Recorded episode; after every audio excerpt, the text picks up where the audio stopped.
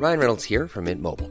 With the price of just about everything going up during inflation, we thought we'd bring our prices down. So to help us, we brought in a reverse auctioneer, which is apparently a thing. Mint Mobile unlimited premium wireless. Ready to get 30, 30, bit to get 30, bit to get 20, 20, 20, bit to get 20, 20, bit to get 15, 15, 15, 15 just 15 bucks a month. So, Give it a try at mintmobile.com slash switch. $45 upfront for three months plus taxes and fees. Promo for new customers for limited time. Unlimited more than 40 gigabytes per month. Slows. Full terms at mintmobile.com. Et ben c'est parti, interview de légende avec une légende, Georges Saint-Pierre en présentiel à Paris. Merci beaucoup Georges. Hier, tu as dit que tu aurais rêvé de combattre à Paris, mais tu aurais rêvé d'affronter qui à Paris? Ouf! J'aurais aimé euh, faire euh, un combat à Paris, ça c'est certain. Et un combat avec. Moi j'ai toujours voulu être le meilleur, donc le mec qui est considéré, qui, est- qui était con- considéré comme le meilleur euh, de l'époque, ou peut-être quand, quand j'étais champion, le deuxième, le prétendant, le, le, le- le- le contender numéro un. Et donc t'as pas un nom en tête en particulier? Ça dépend. le- le- les combats, c'est un sport qui est toujours fait sur le timing. Alors, avec le temps, les- le classement change et être le meilleur, ça dépend beaucoup du timing. Donc, ça dé- il, va falloir, il faudrait que vous me donniez un, un- un timing. Donc, je pourrais vous dire à ce moment-là qui, qui était le meilleur. Et donc tu es remonté en 2017 contre Michael Bisping, qui a été un challenge pour toi, donc euh, relevé avec brio. Aujourd'hui, quand tu vois Israël Adesanya qui montre une nouvelle évolution du sport, est-ce que c'est quelqu'un pour toi qui montre justement que le sport change toujours et c'est un challenge, même si là aujourd'hui tu es à la retraite, hein, qui t'intéresserait? En tant qu'athlète C'est sûr que si j'étais dans mes années de compétition, j'aurais aimé affronter le meilleur. Donc, le meilleur dans les poids euh, moyens en ce moment, c'est Israël Adesanya. Euh, tout dépendamment euh, quel, quel aurait été mon, mon- mon but. Mon but, mon- euh, je veux dire, mon but est toujours d'être, quand je compétitionnais, c'était d'être le meilleur. Je, je compétitionnais pas pour être le numéro 2, je compétitionnais pour être le numéro 1. Et c'est la même chose, je pense, pour chaque athlète. Euh, euh, quand on est champion, et ça fait déjà longtemps que je suis, que je suis dans le sport, donc j'ai pas de.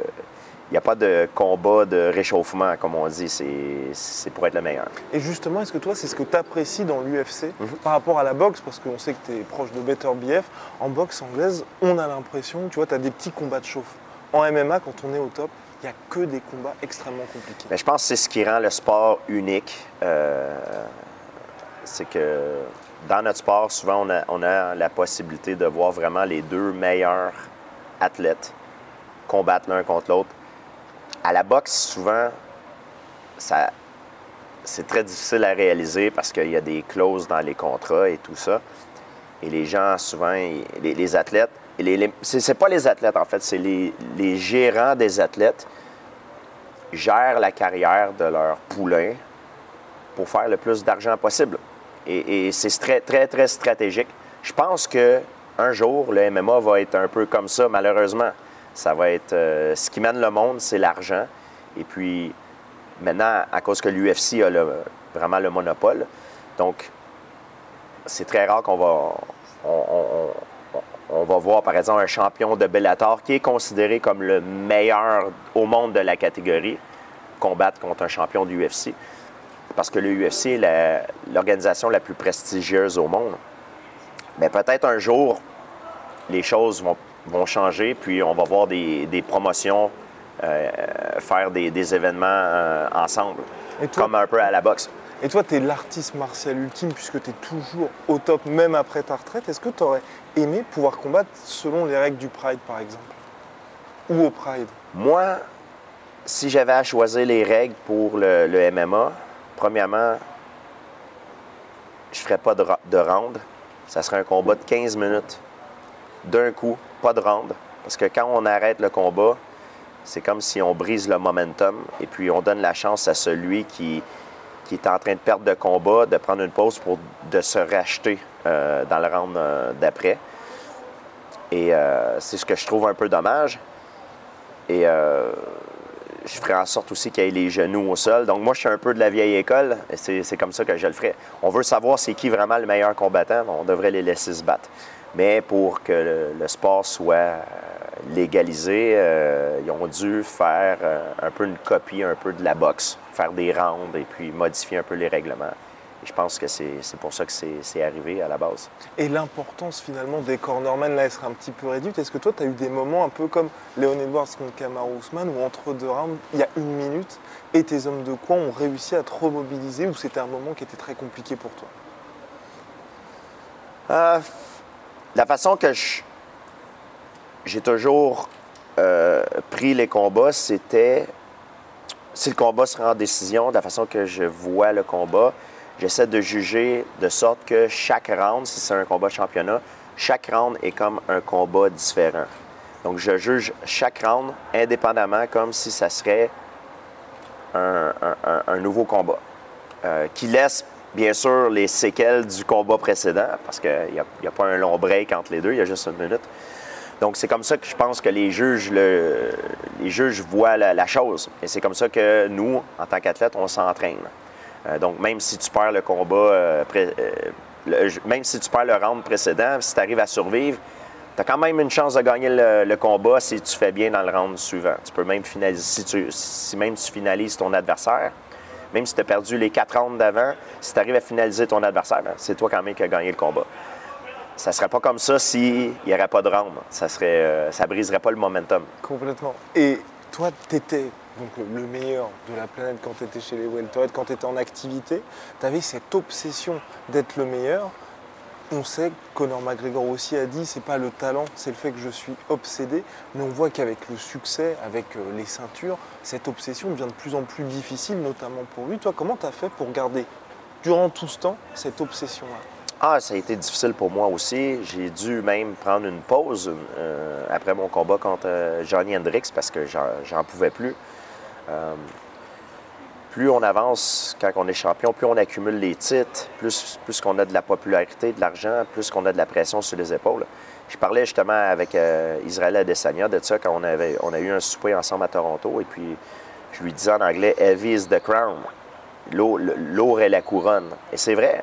Je suis certain que vous pouvez demander à Kamaru Usman, à Israël Adesanya, Adesanya, Silva, euh, Jones, c'est la même chose qu'ils vont vous dire. Plus on fait de combats, plus on accumule les titres, plus ça devient pesant, plus c'est difficile. Et euh, c'est- la ré- réalité. Et il y a eu Kamaru Usman qui a dit effectivement qu'il était quelque part soulagé d'avoir perdu contre Léon Edwards. Est-ce que toi, c'est quelque chose que tu comprends aussi ça? Je comprends que ça ça l'a soulagé, mais je pense pas que c'est. Je pense pas que s'il avait eu le choix, il aurait choisi Oui. de perdre. c'est, c'est- Il a dit ça de, de- de sorte que maintenant il sait, il sait c'est quoi que ça fait de perdre. Donc ça peut, ça peut lui permettre de, de s'améliorer parce qu'il a fait une erreur. Ça peut lui permettre de, corriger certaines choses et de, grandir de cette expéri- expérience-là et de devenir meilleur.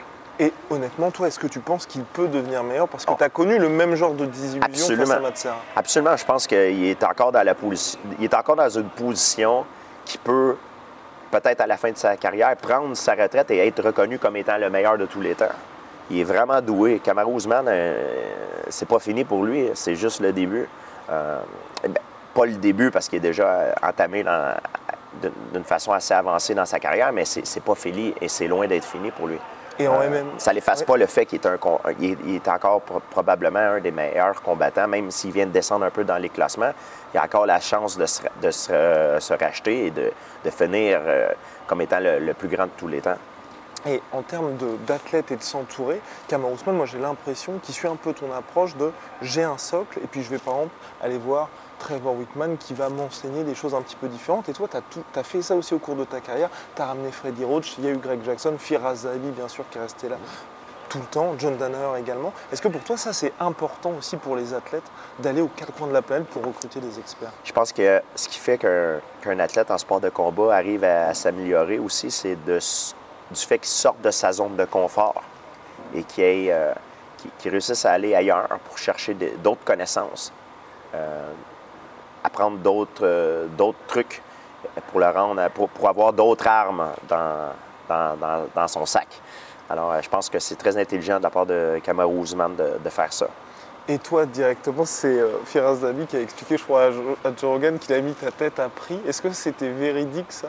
Qu'il allait payer ceux qui, bah, qui t'auraient mis potentiellement en examen Mais euh, c'était très dur quand je m'entraînais pour les camps d'entraînement. euh, je faisais venir des partenaires d'entraînement de d'un peu partout. Il y en avait qui venaient d'Europe, il y en avait qui, étaient des États-Unis parce que j'ai mes, j'ai mes partenaires d'entraînement avec qui je m'entraîne normalement, que je vois tous les, tous les semaines au gym, que je tourne avec eux. Hey, it's Danny Pellegrino from Everything Iconic. Ready to upgrade your style game without blowing your budget? Check out Quince. They've got all the good stuff shirts and polos, activewear, and fine leather goods, all at 50 to 80% less than other high end brands. And the best part? They're all about safe, ethical, and responsible manufacturing. Get that luxury vibe without the luxury price tag. Hit up quince.com slash upgrade for free shipping and 365 day returns on your next order. That's quince.com slash upgrade. Et j'ai les partenaires d'entraînement que je fais venir pour les camps d'entraînement qui sont des gens qui sont là vraiment pour me pousser jusqu'à jusqu'à ma limite. Ils sont là aussi pour essayer de représenter certaines forces que mon adversaire a. Euh, C'est dur d'avoir une copie, une copie conforme de, l'adversaire qu'on va combattre, mais chacun des, partenaires d'entraînement, des sparring par- partners que j'amenais, leur rôle était de représenter un peu une des facettes des forces de mon futur adversaire. Donc, euh, c'est comme ça. Et Ferras, lui, disait à mes partenaires d'entraînement, euh, mes, sparring partners que je faisais venir, si vous arrivez à, mettre Georges dans, le trouble, je vais vous, euh, je vais vous vénérer. I will praise you. Je vais vous, je vais vous mettre sur un, piédestal et puis je vais vous vénérer pour les motiver. Parce qu'ils ne voulaient pas que les gens arrivent et qu'il y ait trop de respect pour moi. Ils voulaient vraiment qu'ils viennent ici pour essayer de me déclasser. Et Cyril Gann nous a expliqué il y a quelques semaines de ça justement quand il est en camp d'entraînement et que bah, il est obligé d'enchaîner les sparring, qu'il y a justement des gars qui viennent aux quatre coins de la planète pour le tester, c'est difficile pour lui. Toi, est-ce que c'est les moments que tu préférais, ça, où tu dépassais tous les jours tes limites, ou aujourd'hui, où tu n'as pas la pression et pas cette finalement un seul objectif qui est un adversaire donné Non, j'aimais pas vraiment m'entraîner durant mes camps d'entraînement. C'était pas un entraînement qui était, qui était le fun. Parce que c'est un entraînement qui est très difficile, puis à chaque fois, tu te fais tester, puis c'est très dangereux. Tu peux te faire blesser très gravement durant les camps, durant les camps d'entraînement. C'est comme des. C'est presque un vrai, un vrai combat, mais avec des, protections. Parce que tu essaies de recréer le, même environnement auquel tu vas faire face durant un combat. Et, mais, c'est la façon de faire. Il faut apprendre à sortir de sa zone de confort. Parce que si on ne fait pas ça, le soir du combat, on va sortir de notre zone de confort. Et si on n'est pas habitué à faire, à- ce sentiment-là, on ne va pas bien performer. Donc, il faut que tu essaies de représenter l'environnement dans lequel tu vas compétitionner. Et c'est ça le, but, en fait. C'est pour ça que tu fais venir des gens, souvent avec lesquels tu n'es pas habitué de tourner, que tu ne connais pas de la façon qu'ils bougent. Donc, tu n'es pas à l'aise avec eux. Alors, euh, c'est ça le but. Euh, souvent, il y a des, des partenaires d'entraînement que j'ai, que moi, je leur conseille toujours de se préparer avec des gens qui ne connaissent pas trop pour sortir de leur zone de confort. Et je pense, en voyant les résultats, ceux qui le font, c'est eux qui ont les meilleurs résultats. Et il y a trois ans, donc en 2019, tu expliquais que tu étais le meilleur Georges Saint-Pierre qu'il ait jamais eu. Est-ce qu'aujourd'hui, en 2022, tu penses que tu as encore passé un palier?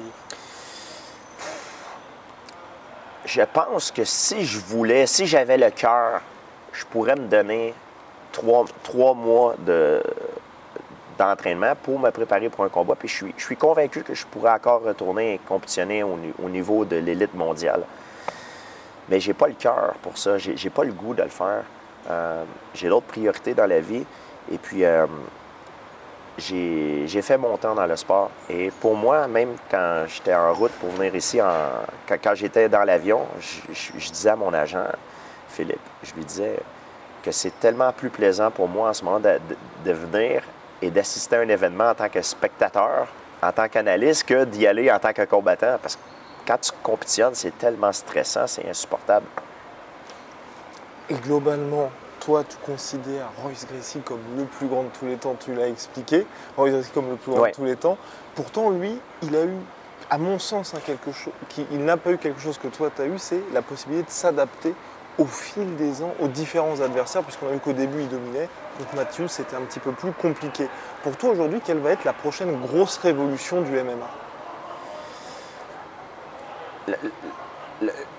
La, la plus grosse révolution, vous dites? potentiel du MMA parce que par exemple il y a eu quand Connor était revenu Ouais. contre Dustin Poirier il était en mode ah oui maintenant il y a les low kick je m'attendais pas à ça est-ce Ouais. que toi tu vois quelque chose qui est en train d'arriver là aujourd'hui?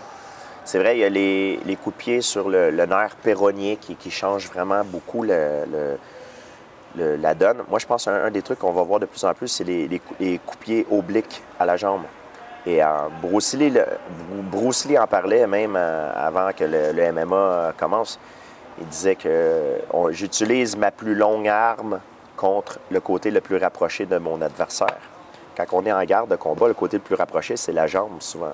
Donc, tu utilises ta plus longue arme, ta jambe avant, en ligne droite, coup de pied oblique, euh, au genou de ton adversaire. Je pense que c'est quelque chose qu'on va voir de plus en plus. Puis c'est comme, c'est comme si on utiliserait le jab, mais avec la jambe.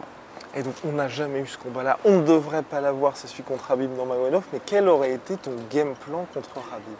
En fait, ça aurait été, euh, contre Khabib, ça aurait été de, de prendre le centre de l'octogone, d'utiliser beaucoup des attaques en, en linéaire en ligne droite, parce que je suis plus- j'ai une allonge meilleure que lui. Et euh, utiliser aussi mes, mes feintes, mes, euh, mes distractions pour pouvoir l'amener au sol, le mettre sur le dos, parce qu'on ne l'a jamais vu là. Il n'y a jamais quelqu'un qui a eu l'au- l'audacité d'essayer de le mettre sur son dos. Moi, j'aurais, c'est ce que j'aurais fait. Mais euh, la question est de savoir est-ce que j'aurais, est-ce que j'aurais réussi ou c'est lui qui aurait réussi à, à- à faire son, son plan de match. Je pense que celui qui aurait réussi à faire son plan de match, c'est lui qui aurait gagné le combat. et on avait l'impression aussi avec Habib comme avec toi d'ailleurs quand tu entrais dans la cage ou même John Jones que vous faites partie de cette catégorie d'athlètes où quand vous entrez vous avez presque déjà gagné parce que mentalement il se passe quelque chose face à l'adversaire est-ce que toi t'arrivais à te préparer lors des grands combats contre BJ Penn par exemple à exclure ça complètement ou contre Matthews où il y a eu ce côté-là le premier combat Mhm. t'étais un peu impressionné? C'est en fait c'est ma, défa- ma défaite contre Matt Hughes et ma défaite contre Matt Serra qui m'a qui a fait en sorte que j'ai pu trouver le parfait euh, le parfait contrôle sur mes sentiments. Donc, c'est-à-dire que je, de ne pas avoir d'avoir confiance en, soi, mais de ne pas avoir un surplus de confiance. Euh, parce que de ne pas avoir confiance, c'est, tu peux pas rien faire avec ça parce que si tu n'as pas confiance en toi, la confiance, c'est ce qui est le plus important pour un combattant. Tu peux avoir le talent, mais si tu n'as pas la confiance, c'est comme quelqu'un qui a, beaucoup d'argent dans son compte de banque, mais il n'y a aucune façon d'y accéder. Donc, ça te prend la confiance et le talent. Mais si tu as trop confiance, là, tu vas prendre des risques stupides. Parce que tu as trop confiance, tu n'as pas, euh, t'as pas le, t'as un faux sentiment de sécurité, puis là, tu peux te faire prendre.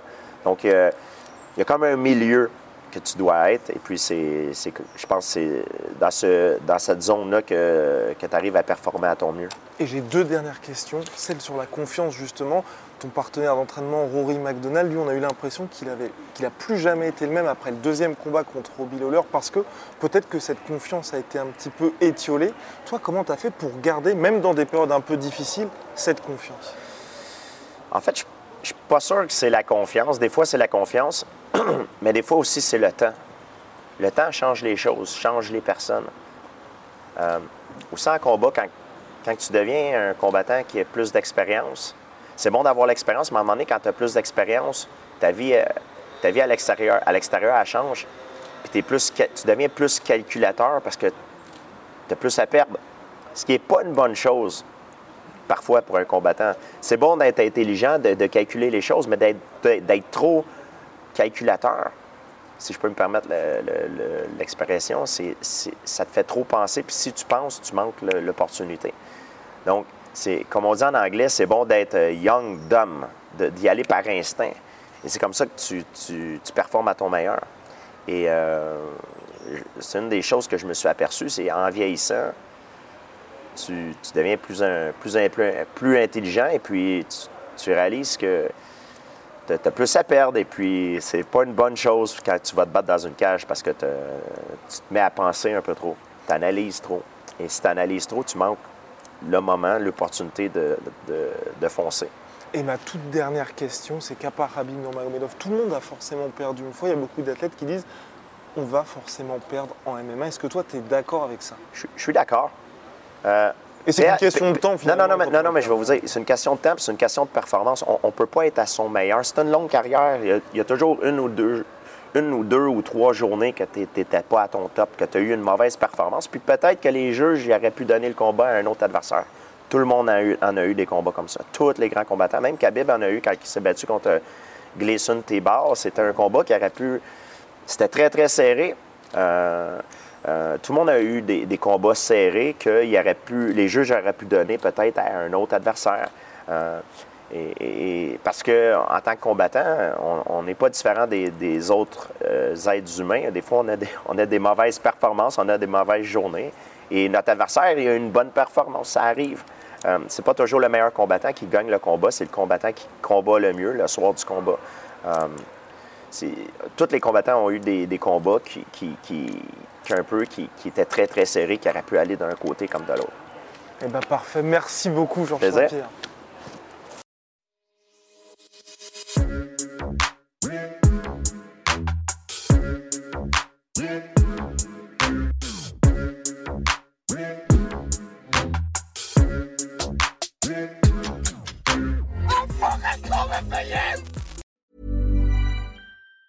Even on a budget, quality is non-negotiable. That's why Quince is the place to score high-end essentials at 50 to 80% less than similar brands. Get your hands on buttery soft cashmere sweaters from just 60 bucks, Italian leather jackets, and so much more. And the best part about Quince, they exclusively partner with factories committed to safe, ethical, and responsible manufacturing. Elevate your style without the elevated price tag with Quince. Go to quince.com slash upgrade for free shipping and 365-day returns. Et voilà, c'est la fin de votre épisode du podcast La Sœur. Si ça vous a plu, n'hésitez pas à nous mettre les 5 étoiles sur Apple Podcast ou sur Spotify. Vous pouvez aussi nous laisser un petit commentaire, ça nous aidera beaucoup. Et si vous voulez aller plus loin avec nous, vous tapez La Sueur sur toutes les plateformes ou sur les réseaux sociaux, vous nous trouverez. Et là, vous nous écoutez très certainement en audio. On est aussi en vidéo sur YouTube, mais également sur Snapchat. Là encore, vous tapez La et on sera là. Merci de votre fidélité et à très vite pour de nouvelles aventures.